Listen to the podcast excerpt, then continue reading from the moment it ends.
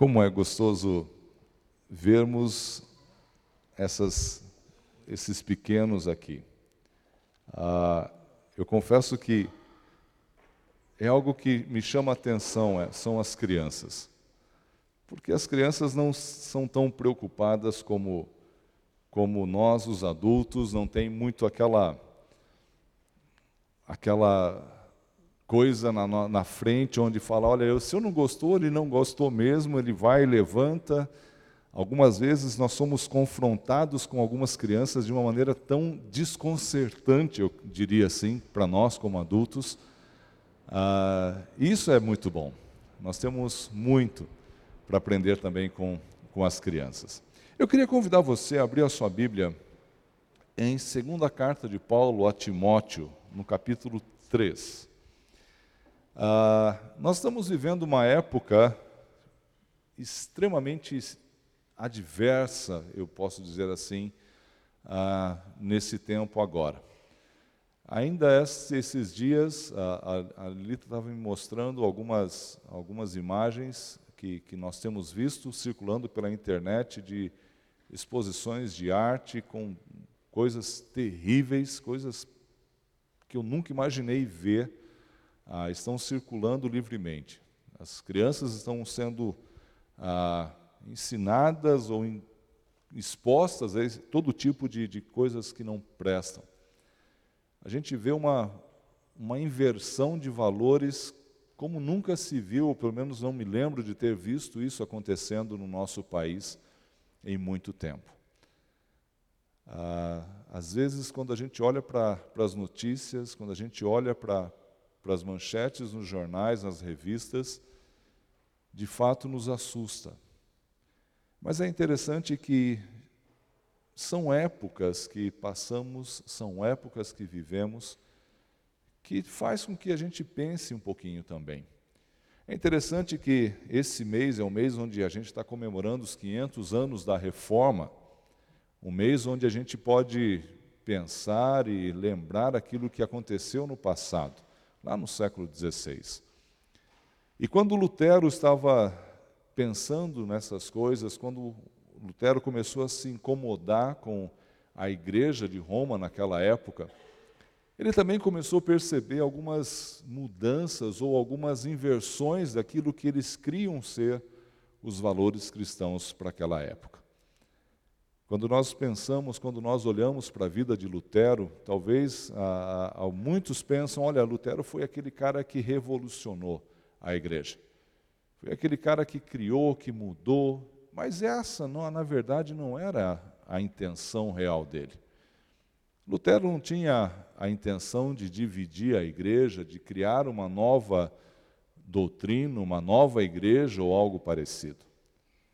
A preocupação maior de Lutero era simplesmente trazer a centralidade das Escrituras novamente à igreja. A igreja do século XVI havia perdido algo de mais precioso que ela tinha, que era justamente a Escritura. Confiar única e exclusivamente nas Escrituras ter de fato as Escrituras como regra de fé e prática no dia a dia. A igreja se perdeu.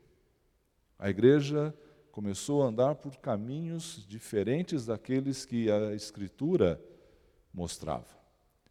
E essa foi uma das razões pelas quais Lutero começou a questionar a igreja. Começou a olhar para aquilo que a igreja ensinava as indulgências, começou a olhar para o papado, começou a olhar para tudo aquilo que as pessoas faziam, os cobradores faziam, e ele olhava para a palavra e fala: Mas parece que essas coisas não são compatíveis, não batem. E então ele começa a questionar e ele começa a escrever então as suas teses.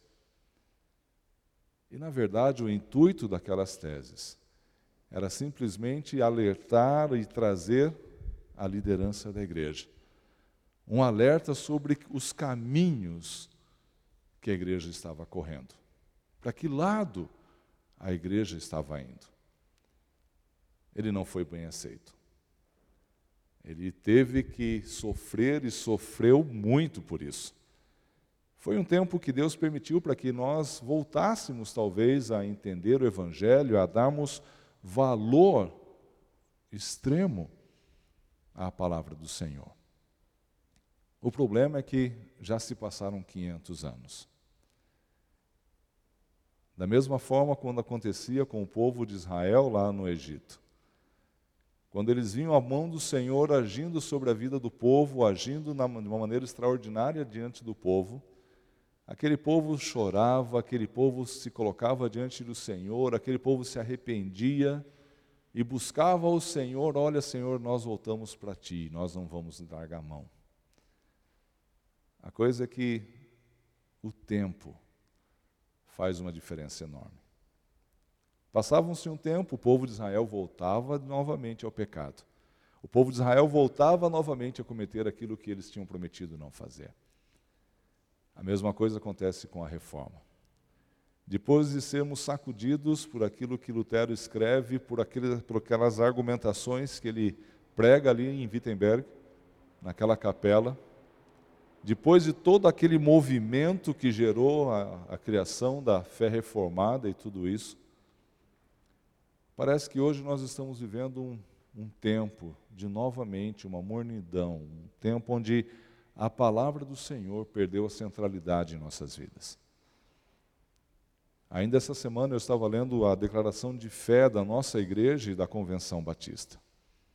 Ali está escrito que a palavra do Senhor, essa palavra, é a única regra de fé prática do nosso povo. Isso é o que está lá.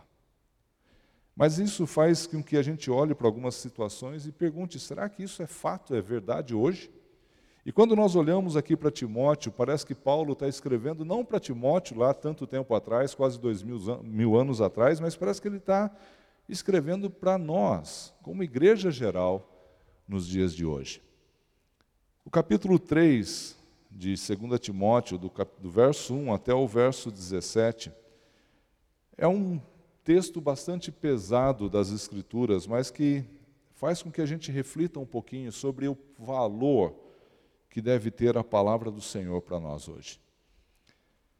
Quando Paulo está escrevendo aqui para Timóteo, no capítulo 3, esses primeiros cinco versículos, ele faz uma lista ali de 19 situações das quais os homens estavam sendo conhecidos ou seriam conhecidos naquela época.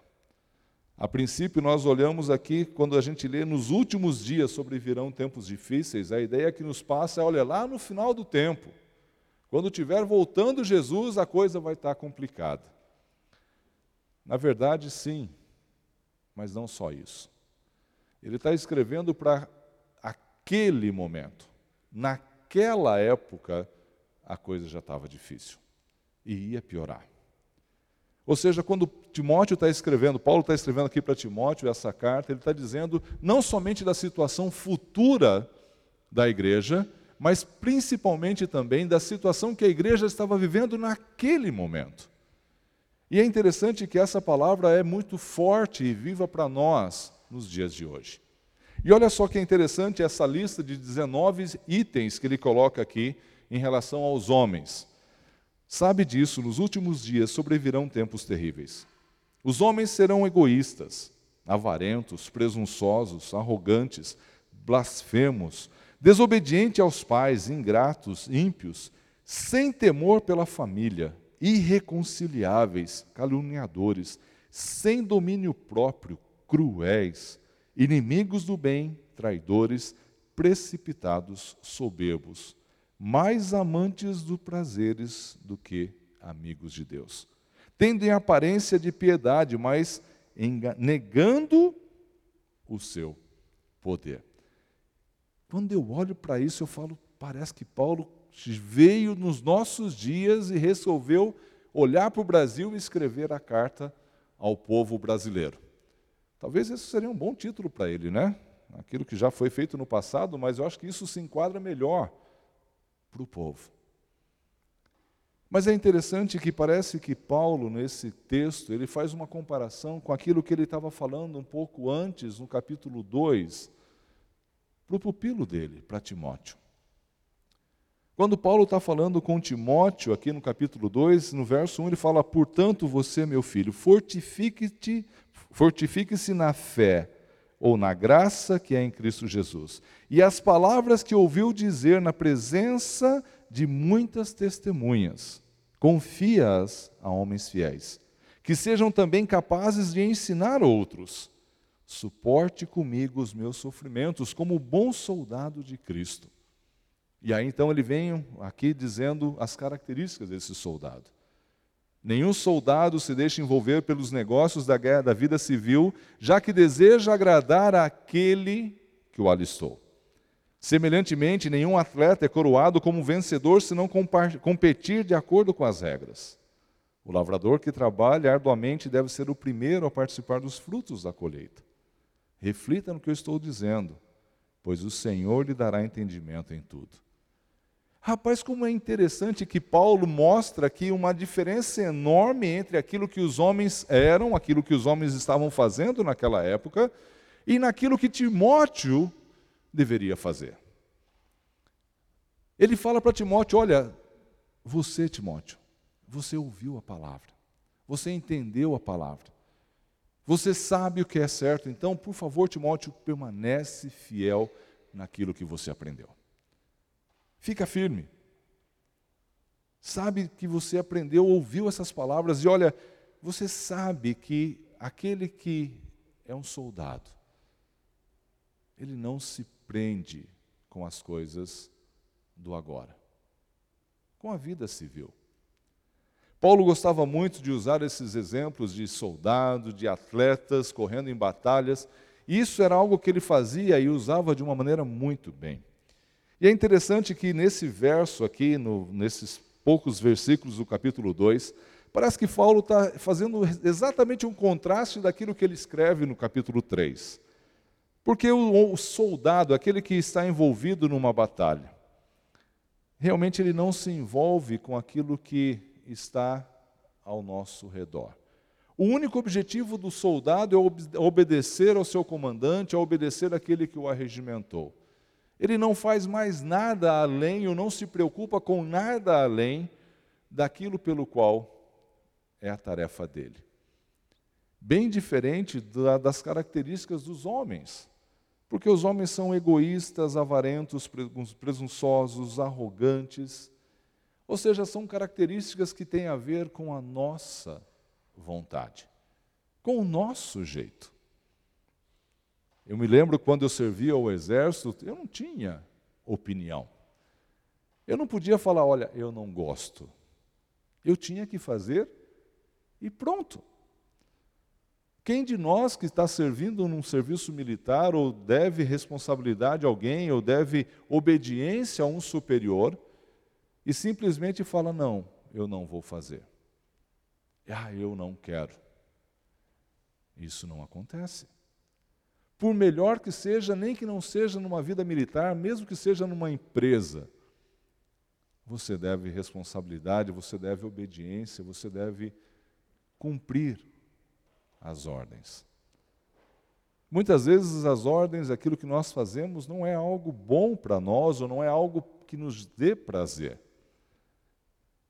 mas é nossa responsabilidade. E aí parece que então Paulo começa a colocar um, um lado essas 19 itens dos homens, mostrando que os homens já naquela época estavam tendo uma dificuldade enorme em ver a palavra do Senhor como deveriam. Aí ele coloca os esportistas, que têm que correr segundo as regras, e quando a gente olha ali para os esportistas daquela época, ele, o preparo que eles tinham que ter era algo extenuante. Dez meses antes de começarem os jogos, esses homens começavam a se preparar, a preparar o seu corpo de tal forma que estariam prontos a participar dos jogos. Qualquer um poderia participar, mas aqueles que queriam realmente ganhar, aqueles que queriam realmente competir, precisariam se preparar. Abandonar as vontades próprias, abandonar os seus desejos, abandonar aquilo que muitas vezes é prazeroso, com vistas àquilo que queria alcançar. Se eles queriam alcançar alguma coisa, eles tinham que abrir mão de outras para chegar lá. No capítulo 2, o verso 11 ao 13, Paulo relembra que diz assim: "Esta palavra é digna de confiança, se morremos com ele também, com ele também viveremos. Se perseveramos com ele também reinaremos, se o negamos, ele também os negará. Se somos infiéis, ele permanece fiel, pois não pode, não pode negar-se a si mesmo. Paulo está dizendo aqui para Timóteo: olha, Timóteo, você, como um bom soldado, você, como um bom atleta, você abre mão daquilo que é prazeroso para você muitas vezes. Você faz aquilo que o seu comandante está chamando você a fazer, porque é a Ele que nós devemos a nossa vida. É através da vida dele que nós vivemos. É através do sacrifício dele que nós estamos aqui. Lembra disso, Timóteo? Porque lá no futuro, os homens não serão mais assim. E ele começa então essa lista. Mas é interessante que depois de mostrar, Paulo mostrar como eram os homens, e, e, a gente consegue ver essa comparação, ele mostra primeiro quem é Timóteo, depois mostra como são os homens, ele começa a fazer um elogio a Timóteo. No, no verso 10 ao 13, Paulo fala para Timóteo: Olha, mas você tem seguido de perto o meu ensino, a minha conduta, o meu propósito, a minha fé, a minha paciência, amor, a minha perseverança, as perseguições e o sofrimento que enfrentei. Coisas que me aconteceram em Antioquia, Icônio, Listra, quanta perseguição suportei. Mas de todas essas coisas o Senhor me livrou. De fato, todos os que desejam viver piedosamente em Cristo Jesus serão perseguidos. Contudo, os perversos e impostores irão de mal em pior, enganando e sendo enganados. Que gostoso ver Paulo falando para Timóteo: Olha, Timóteo, mas que bom que você aprendeu comigo. Esses homens que do passado que eu estou falando para vocês, que agora estão começando a ter a sua vida mudada, que estão começando a ter a sua vida diferente daquilo que eu falo para você, são homens que tentam entrar nas casas, é o que a gente vê ali do verso 6 em diante, que entram naquela, na casa das. Quando o texto fala sobre essas mulheres pueris, mulheres novas, são aquelas mulheres que não aprendem, que sempre estão ouvindo qualquer coisa que se fala, que não têm uma firmeza, que não conhecem de verdade a graça do Senhor, que não experimentaram ainda uma mudança real na sua vida. Ele falou: esses homens entram nessas casas e conseguem convencer todos da casa. Porque o que eles estão dizendo, Timóteo, é algo que vem deles, não é algo que vem da palavra do Senhor. Eles usam até mesmo a palavra do Senhor para distorcer, para mudar aquilo que está acontecendo. E é interessante que Paulo fala aqui: olha, mas você, Timóteo, você sabe de que você aprendeu. Você tem me olhado, você tem andado comigo, você sabe, Timóteo, como tem sido o meu agir. Paulo fala para Timóteo: olha, você tem seguido de perto tanto o meu ensino como a minha conduta. O ensino e a vida não podem ser diferentes. Aquilo que eu prego precisa ser aquilo que eu vivo. A maneira como eu falo que eu creio no Senhor deve ser a maneira como eu vivo na presença dos homens. Se eu professo que a única regra de fé e prática é a palavra do Senhor, eu devo viver pela palavra de Deus. Ela é o maior. Ela é a minha escala. Ela é o meu padrão. Paulo está dizendo para Timóteo: olha, Timóteo, olha para mim e vê. Eu não estou dizendo para você coisa diferente do que está escrito. Você já me viu você já percebeu como é a minha vida. E quando a gente olha um pouquinho lá no verso 8, Paulo fala como Janes e Jambres se opuseram a Moisés, esses também resistem à verdade ou à palavra. A mente deles é depravada, são réprobos à fé. Na verdade, quando ele está falando sobre esse resistir ali, não está dizendo que eles não creem, Mas ele está dizendo que, olha, eu não aceito 100% o que está escrito lá. Não, está escrito, mas isso não é para mim. Ainda essa semana, a Lita recebeu um, um, um post sobre a Bíblia inclusiva. Uma Bíblia na qual várias passagens foram retiradas. É muito mais fácil eu simplesmente falar: olha, eu gosto da Bíblia, a Bíblia é um bom livro, mas essa passagem não se aplica, não se aplica a mim, então não preciso dela. Eu tiro um pedaço. Aquela outra passagem é boa, né? Porque ela fala que eu vou receber bênçãos, que eu vou ser abençoado, que onde pisar a planta do meu pé vai ser me dado como herança. Não, essa eu quero para mim. Mas aquela que trata o meu pecado, aquela que fere a minha, a minha vontade pessoal, não, isso não é para mim não. Isso daí foi lá no passado que Deus escreveu. Foi para aquele povo lá que já nem existe mais. Isso não é para nós. É interessante que as promessas que eram lá para o povo de Israel, essas nós queremos. Promessas que muitas delas não são para nós. Mas como nós olhamos para aquelas palavras e falamos, ah, essa é para mim. Ah, eu vou ser abençoado. Onde pisar o meu pé, ah, que gostoso. Eu me lembro de uma moça, uma senhora, na verdade, chegou para mim logo nos primeiros meses que a gente estava lá em Caiçal. Ela chegou para mim toda feliz. Veio com um papel, um papelzinho assim. E lá estava escrito o nome, ou o número, na verdade, era, de um lote que um pastor tinha falado para ela que ela ia ter aquilo lá como herança. E justamente porque onde pusasse a planta do pé dela, Deus ia dar por herança. E eles foram lá, a igreja toda lá, nesse lugar, e pisaram. Só que um detalhe: aquele terreno tinha dono. Eles estavam invadindo a propriedade de alguém. E usando a palavra do Senhor para dizer que Deus estava abençoando um roubo. Como pode um negócio desse? E ela chega para mim toda feliz, pastor, está aqui, ó, é garantia, aquilo lá Deus vai me dar. E eu olhei para ela e falei, mas como que Deus vai te dar? É pertence a outra pessoa. Não, mas a Bíblia fala que o pastor falou que onde eu colocar o meu pé, Deus iria me dar por herança, então eu tenho direito a essa herança. Ai, que coisa. Muitas vezes as pessoas se opõem à palavra do Senhor ou buscam fazer alguma coisa usando a própria Bíblia para distorcer aquilo que é vontade pessoal.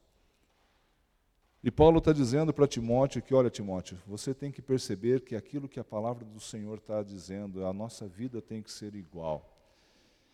E ele está falando: olha, você sabe que eu vivo aquilo que eu tenho ensinado. Você sabe que pelo fato de eu viver aquilo que eu tenho ensinado, Timóteo, eu fui apedrejado, eu sofri perseguição, eu fui maltratado, porque as pessoas não gostam daquilo que a palavra ensina. Isso é realidade. Isso é fato em nossas vidas. Se nós olharmos para a vida dessas pessoas, a gente percebe que Paulo foi dado como morto por confrontar alguém que estava fazendo conforme diferente da palavra do Senhor. Pessoas que ele falavam que estavam amando, que ele tinha ido pregar, foram lá e bateram nele, muito. Mas o próprio Jesus fala que a lei que ele veio não veio para abolir a lei, ele veio cumprir toda a lei. Ele diz que cada um de nós não excedemos em muitos fariseus, nós seremos culpados. Mas nós temos uma tendência muito grande de falar: olha, isso não é para mim, Jesus não precisa, Ele é amor, Ele é graça, Jesus é tão bom, mas Jesus é tão duro com o pecado. E às vezes nós nos esquecemos disso. Paulo está dizendo aqui para Timóteo: olha, Timóteo, lembra, se você quer, de fato, seguir essa verdade. Lembra que não vai ser fácil. Não vai ser fácil. E aí, por último, ele aconselha, a partir do verso 14, quando ele fala a Timóteo: quanto a você, porém, permanece nas coisas que aprendeu. Uma exortação que Paulo fala para Timóteo ali um pouquinho antes, ele está falando: olha, você tem seguido, você tem andado comigo, você sabe como é. Agora eu estou dizendo para você, Timóteo: olha, toma cuidado, fica firme, porque a tendência é você se envolver como os outros. E esse é o alerta que eu tenho para nós como igreja.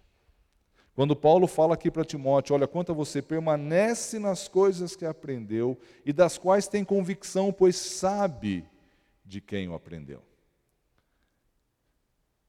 Nós temos aprendido a palavra do Senhor há tanto tempo. Nós temos ouvido a palavra do Senhor há tanto tempo.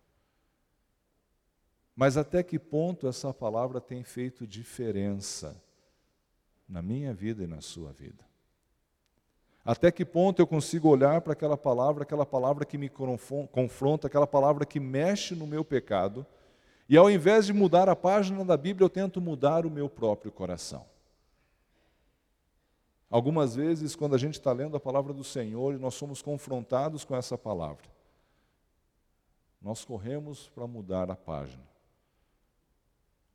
ou simplesmente nos distraímos com um, um barulhinho do nosso celular, do WhatsApp, e quando voltamos a ler, já pulamos dois, três versículos. Ou então, quando nós sabemos que algum texto é um texto que vai mexer lá naquela ferida que nós sabemos, simplesmente esquecemos de fazer a nossa devocional da semana. Ou algumas vezes olhamos para aquela mesma palavra e falamos, não, mas isso não é bem assim não é assim tão duro. Deus é, é tão bom. Ele não está assim querendo fazer isso. Será que não?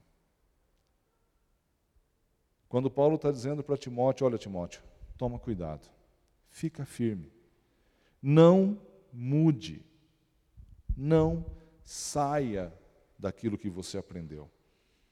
Você conhece, você sabe, permanece na palavra que você ouviu de Paulo. Você sabe, Timóteo, que aquilo que eu estudei, aquilo que eu ensinei, é assim que eu vivo. Que as palavras que, quando saírem das nossas bocas, sejam palavras vivas da Bíblia. Que não sejam simplesmente versículos decorados dos quais nós falamos para as pessoas, mas versículos que nós mesmos não colocamos em prática no nosso dia a dia. Talvez nós chegamos diante de alguém que a gente precisa consolar e falamos: olha, o Senhor é tão bom, o Senhor vai cuidar de você, o Senhor vai estar ajudando você. Cinco minutos depois, quando nós dirigimos o nosso carro e o carro quebra, esquecemos as palavras que nós falamos para o nosso vizinho. Nos desesperamos, buscamos ajuda em qualquer outro lugar, menos na fonte preciosa que é o Senhor. Nós precisamos ter a nossa vida pautada pela palavra, vivida pela palavra. No verso 15, ele fala para Timóteo: Porque desde criança você conhece as sagradas letras, que são capazes de torná-lo sábio para a salvação. Foi através da palavra do Senhor que você entregou a sua vida para Jesus. E eu tenho certeza que no momento que ele falou no seu coração. Não foi simplesmente aquele momento onde ele falou: Olha, meu filho, eu te amo. Eu sei que você é bonzinho e porque você é tão bonzinho, eu te amo tanto. Não foi essa a palavra que Jesus falou. O amor dele por nós é que nós, ainda pecadores, ainda que não merecendo, ele deu a própria vida por nós. E a palavra diz que se nós o amamos, nós guardamos os seus mandamentos, nós o praticamos, colocamos em prática no nosso dia a dia. A palavra que nos libertou, a palavra que nos trouxe salvação foi uma palavra dura, porque ela expôs para nós os nossos mais sujos pecados. Não foi uma palavra amável. Amável, sim, do ponto de vista do amor de Deus por nós. Mas ela mostrou tudo aquilo que estava lá dentro de nossas vidas e fez com que a gente pudesse tomar a decisão de nos arrepender e mudar. Então, permanecer firme naquela palavra, naquela palavra que nos libertou do pecado, é lembrar que a palavra do Senhor é quem vai nos purificar do nosso pecado. É aquela palavra que vai nos confrontar no dia a dia e vai fazer com que a nossa vida seja medida por ela. Essa é a palavra que nós devemos permanecer. Essa é a forma que nós devemos levar a nossa vida cada dia como crente. Não de outra forma.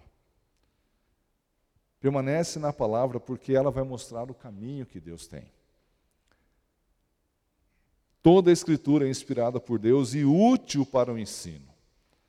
Não é uma parte da Bíblia que foi inspirada por Deus para que ela nos ajudasse, mas toda a Escritura.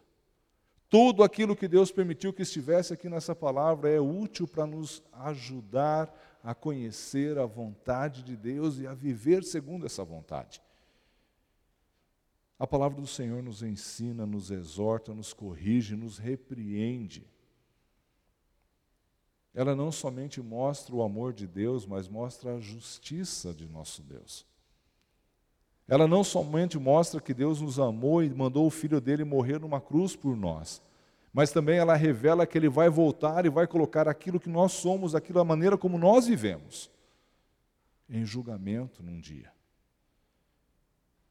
Então, se nós pegarmos essa palavra e começarmos a tirarmos parte dela, já não é mais toda a palavra do Senhor. É a palavra que eu quero ouvir. É a palavra que eu gosto de ouvir. E a palavra do Senhor não é toda ela gostosa de ouvir.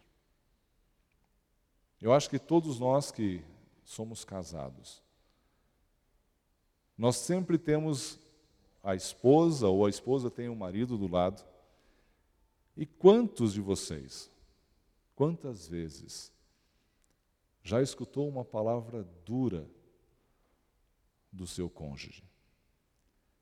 e não é fácil ouvir. Algumas vezes você estava completamente convicto de que estava fazendo certo. E chega aquela pessoa que nos conhece tão bem do lado e fala: Fulano, você pisou feio. Você errou. Você deve pedir perdão.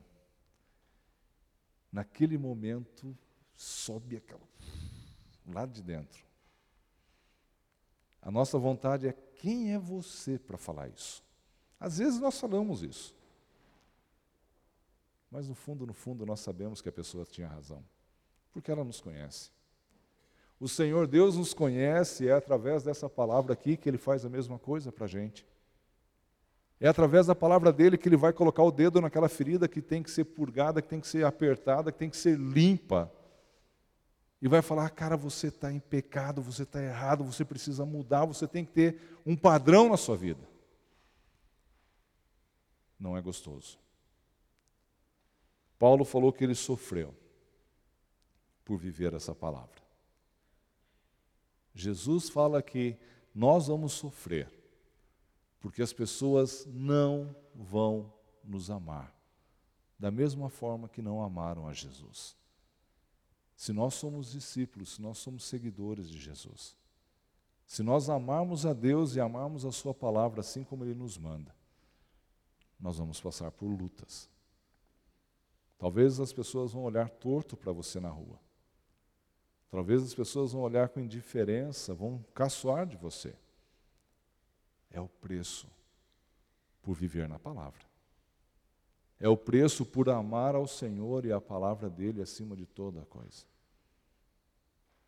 Seria tão bom se essa palavra fosse uma palavra que trouxesse simplesmente bons conselhos, coisas boas. Mas essa palavra é uma palavra que faz com que a gente mude a vida. E o verso 17 encerra dizendo para que o homem de Deus seja apto e plenamente preparado para toda e boa obra. Se nós seguimos essa palavra, se nós voltarmos a essa palavra de uma maneira completa em nossa vida, o Senhor nos prepara para o retorno dele. O Senhor usa a nossa vida para que nós sejamos instrumentos de mudança na vida do nosso próximo. Nós não podemos abrir mão daquilo que a palavra ensina para acharmos que nós vamos chegar no coração das pessoas, porque essa responsabilidade não é nossa. Nós não podemos abrir mão dos ensinamentos e da força da palavra do Senhor em nossas vidas, porque é através dela que nós vamos chegar mais perto de Deus. Meu irmão, nessa manhã eu queria desafiar você a pensar um pouquinho como pensou Lutero, a olhar para a vida da igreja e olhar para a palavra de Deus, começou a achar inconformidades entre uma coisa e outra começou a encontrar divergências entre aquilo que a igreja pregava e aquilo que a palavra dizia. E eu queria que nós pudéssemos nessa manhã olhar para as nossas vidas e começar a buscar os erros ou as inconformidades que temos na nossa vida em relação àquilo que a Escritura ensina.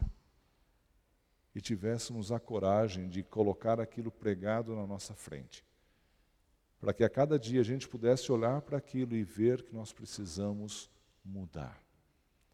Que ver que nós precisamos viver segundo aquilo que nós professamos.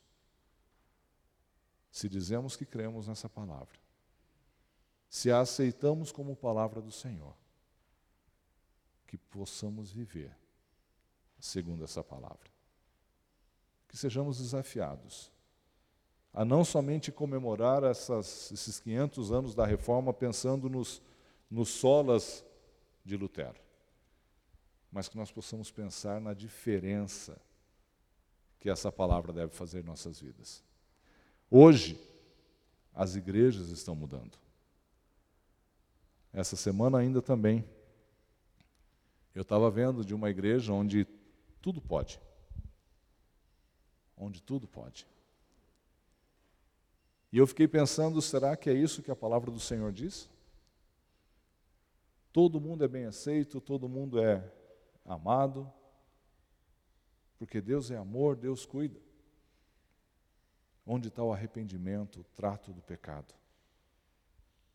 Onde está a mudança? Qual a diferença da minha vida e da vida desses homens que são arrogantes, insensatos, desobedientes e uma lista de 19 itens. Como sou eu diante da palavra do Senhor? Vamos orar. Pai, te agradecemos por esse tempo, Senhor, e pelo desafio, ó Deus, que temos de viver a nossa vida segundo a tua palavra. Ó Deus, nos ajuda porque não é fácil. Nos ajuda, Senhor, porque dependemos única e exclusivamente do Teu amor e da Tua bondade, Pai, para que consigamos colocar as nossas vidas, ó Deus, debaixo da Tua orientação, Senhor. Ó Deus, tira o desejo cruel do nosso coração, Pai, de acharmos que nós somos feitos para ser amados, felizes, porque, ó Deus, nós somos feitos, ó Pai, e o Senhor nos resgatou, ó Deus, para que amássemos o Senhor. Para que as nossas vidas, ó Pai, fossem entregues, ó Deus, nas tuas mãos. Senhor Deus, nos abençoa, Senhor. Para que através da tua palavra nós possamos mostrar quem o Senhor é para nós. O que o Senhor representa em nossas vidas. Nós te louvamos, ó Pai, e agradecemos em nome de Jesus. Amém.